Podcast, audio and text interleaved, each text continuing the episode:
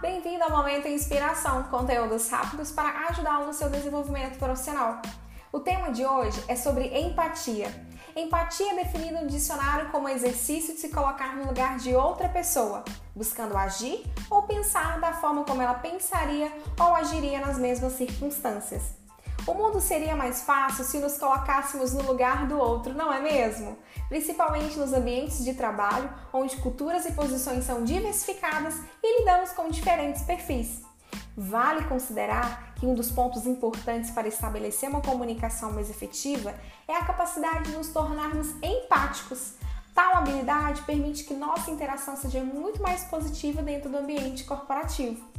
Lembre-se sempre, cada pessoa tem emoções, sentimentos e perspectivas distintas. Então cultive a empatia no ambiente de trabalho, pois é uma das formas mais inteligentes de aprimorar a gestão de equipe. Ademais, um ambiente de trabalho mais harmonioso tende a elevar a produtividade e proporcionar melhores resultados.